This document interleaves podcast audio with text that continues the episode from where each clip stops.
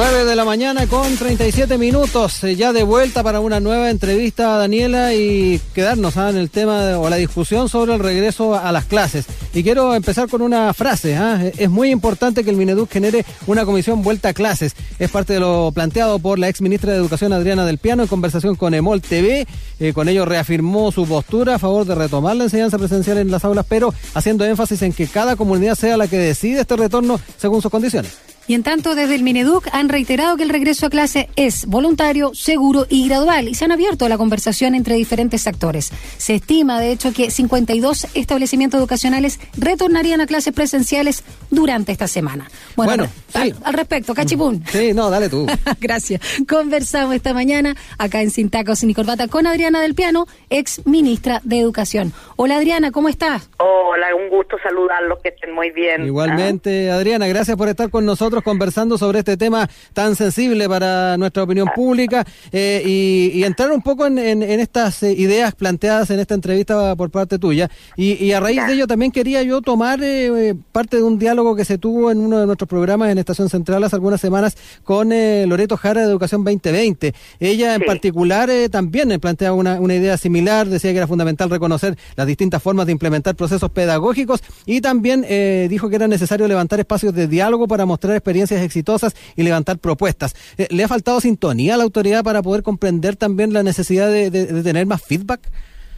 Mira, yo creo que eh, por una parte puede ser algo de eso, pero también hay algo de desconfianza más general de la población en las autoridades. Ahí yo creo que ese es un tema eh, que, que, claro, debiéramos revertir como país, pero es muy complejo y hay que tomarlo en consideración. Eh, en ese sentido, el tema de tener una comisión interdisciplinaria con personas que le den confianza a la ciudadanía es muy importante. Eh, este tema no lo vivimos solo en Chile, son eh, todos los países del mundo están en una situación similar. Justamente hoy día estaba viendo de que los países de la OCDE hay ya, salvo tres, México, Chile y no recuerdo el tercero, eh, que estamos eh, todavía sin ningún programa de vuelta a clase. El resto de los países eh, han vuelto parcialmente o totalmente. y yo creo que el tema de volver a clase no tiene que ver solo con el aprendizaje. Yo creo que eso es muy importante. yo creo que el, el bienestar de los niños, el, hay que pensar que para un adolescente, por ejemplo, eh, limitarlo, eh, aislarlo de sus pares, eh, no es solo un tema de que si me aburro o no me aburro, etcétera, tiene que ver con su propia formación que se da en una relación con sus pares. Entonces creo que el tema es mucho más complejo, por eso a mí me parece que en esta comisión tienen que haber psicólogos, psiquiatras infantiles, etcétera, que vean esta dimensión, que no es solo si yo aprendo mejor por Zoom o aprendo mejor presencial. Eh, el aprendizaje como tal es muy importante, pero creo que hay maneras de subsanarlo. Pero creo que el estado de bienestar de los niños, de salud mental, etcétera, eh, es un tema muy complejo que puede dejar marcas mucho más fuertes y mucho más indelebles. Adriana, en ese sentido, eh, ¿siente que el ministro Figueroa perdió el tiempo con repetir todas las semanas el tema del regreso a clase, pero sin convocar a las comunidades eh, y no generar un plan a mediano plazo? Y, ahí está la evidencia de lo que pasó en Pirque, ¿no? Donde llegaron 20 estudiantes, pero el foco eh, fue en el colegio donde no llegaron alumnos finalmente. Yo creo que esto tiene que hacerse con la comunidad o no se va a poder hacer. Es así de simple, porque en la medida en que es un trabajo voluntario, o sea, un acceso voluntario, yo creo que tiene que ser así, porque si no, a los padres lo pones en una situación de blanco-negro. Y yo creo que lo que tenemos que romper es esta situación de blanco-negro. Creo que el que vuelvan niños a clase parcialmente, de a poco, con todas las medidas y con el visto bueno de la propia comunidad, tiene también un efecto de demostración en padres que a lo mejor están más asustados o consideran que la vuelta a clase no corresponde, etcétera, porque si yo veo que hay 10 niños, 15 niños de compañeros de mi hijo eh, que están volviendo a clase, que están en una situación aireada, es muy interesante, estaba viendo, hay colegios eh, que han puesto carpas eh, para poder tener las clases al aire libre eh, y no estar encerrados en esto. O sea, hay medidas que se pueden tomar. Pueden ser más costosas, menos costosas. Creo que las básicas que es la distancia social, el contar con mascarilla y, el, y la desinfección de los niños, estamos en condiciones como país para que eso suceda en todas partes. Pero lo más importante es que cada colegio con su eh, eh, eh, de acuerdo a su proyecto educativo, con sus padres, con sus profesores, sus asistentes de educación, se tome una decisión, ojalá vaya en esta línea que sea eh, parcialmente. Yo creo que es difícil decir, media el lunes vuelven todos. Yo, si de mí dependiera, diría, ¿sabes qué? Todos los cuartos medios y terceros medios vuelvan a clase ahora, parcialmente, encuéntrense con sus compañeros, se van a ir del colegio, van a terminar una etapa de sus vidas eh, sin haberse visto, sin haberse despedido de los profesores, de sus compañeros, de nada. A mí me parece que eso es, eh, eh es tremendo, triste para la mayoría de los jóvenes graduarse, terminar, cerrar el subciclo es muy importante. Adriana, eh, me gustaría también que nos contaras cómo has observado el rol que ha asumido el Colegio de Profesores en, en esta misma discusión. Eh, con Daniela hemos tenido la oportunidad de dialogar con el colegio, incluso con, eh, con expertos sanitarios, donde se, se, ha tal vez entregado sustento a algunos de los planteamientos del, del magisterio en torno al, no regreso a clases mientras no haya una vacuna. ¿Cómo ves mm. también la posición que ha asumido el magisterio y, el argumento principal de, de la vacuna para para, de alguna manera eh, volver a clases o no?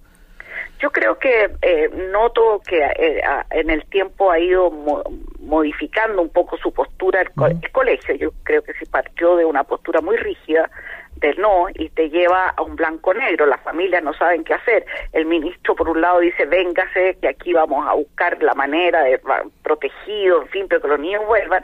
Y el colegio profesor dice, no vamos a volver mientras eh, no haya vacuna o condiciones de ese tipo.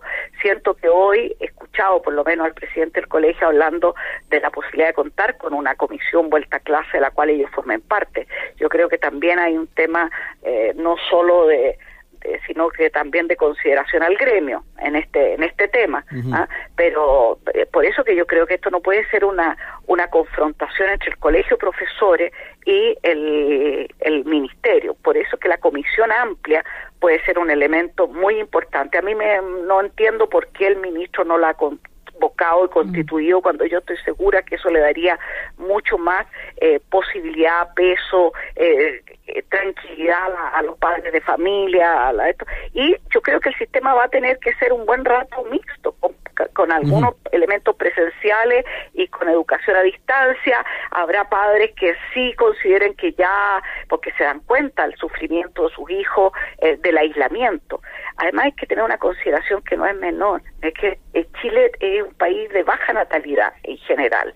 Los promedios son bajos, 1.6, me parece 1.7 hijos por familia. Por lo tanto, hay mucha familia de hijo único. Ah, y ese hijo único, yo siento que el aislamiento para un niño puede ser peor que el hacinamiento. Me explico, o sea, un niño aislado en un departamento chiquitito, solo con su madre o con su madre y su padre, etcétera, está en una situación en que además día a día le va creciendo el miedo, eh, el miedo a contagiar, se le ha dicho no vuelves al colegio porque te puedes contagiar, pero además tú mismo puedes contagiar a tus abuelos, a los mayores, etcétera. Entonces, un niño que está bajo una, un tema de miedo, de miedo. El niño hacinado evidentemente tiene otros problemas, que es que está sobre expuesto, pero además no tiene condiciones para muchas veces para poder seguir la educación a distancia. Entonces creo que el colegio eh, buscaría resolver ambos problemas en una situación eh, muy protegida en la que estén involucrados los asistentes de la educación, los profesores, etcétera. Por eso que el trabajo creo que es mucho más uno a uno eh, en esto. Y también creo que había actitudes de los alcaldes eh, muy facilistas, por decirlo de alguna manera. ¿Sabe qué? No, no nos compremos problemas, se cierran las clases cuando haya vacuna o en marzo vemos. Yo creo que eso no es la actitud. Sí, perdón, Daniela, muy cortito. Es que a propósito de que mencionó a los alcaldes. Lo de Peñalolén, ¿no? No, y que recordemos que tienen elecciones en abril. Ah, bueno, eh, Yo no sé si también muchos están dispuestos a poner en, juego una, una, una repostulación eh, volviendo a clase. Yo no sé, eh, o sea, creo que sería muy lamentable, muy lamentable eh, no hacer este esfuerzo, que finalmente el esfuerzo lo hagan los colegios particulares subvencionados, los colegios particulares pagados. Y finalmente, el que no lo no tomen este tema en sus manos los, los municipios, para mí refuerza eh, una vez más la necesidad de avanzar más rápido en la desmunicipalización. Ustedes saben que hay 11 servicios locales que ya administran los colegios. Este año 2021 eh, eh, considera una evaluación del proceso para ver qué ajustes hay que hacerle y para poder ir más rápido en, para completar los 70 servicios locales eh, que son los que están establecidos en la ley. Pero yo creo que efectivamente un elemento más para desmunicipalizar es que la educación no quede sujeta a vaivenes electorales. Adriana, eh, por último, ya que estábamos hablando de los municipios, eh, en Peñalolén, de hecho, eh, con los profesores y los apoderados lograron un consenso para solicitar en conjunto la reapertura de 15 colegios. ¿Esa debería ser la tónica a tu juicio? Totalmente, totalmente. Bueno, ahí tenemos una alcaldesa comprometida con el tema, con los liceos, una persona que ha hecho un esfuerzo grande, no ahora, sino que desde el comienzo. Yo creo que no es la actitud de todos los alcaldes. Ojalá muchos siguieran una pauta de esta naturaleza. Eh, con la educación de los niños no se juega, ni exponiéndolo, ni tampoco cerrando facilitamente, ya que se cierre el año escolar, vámonos todos para la casa y volvemos en marzo y ahí vemos.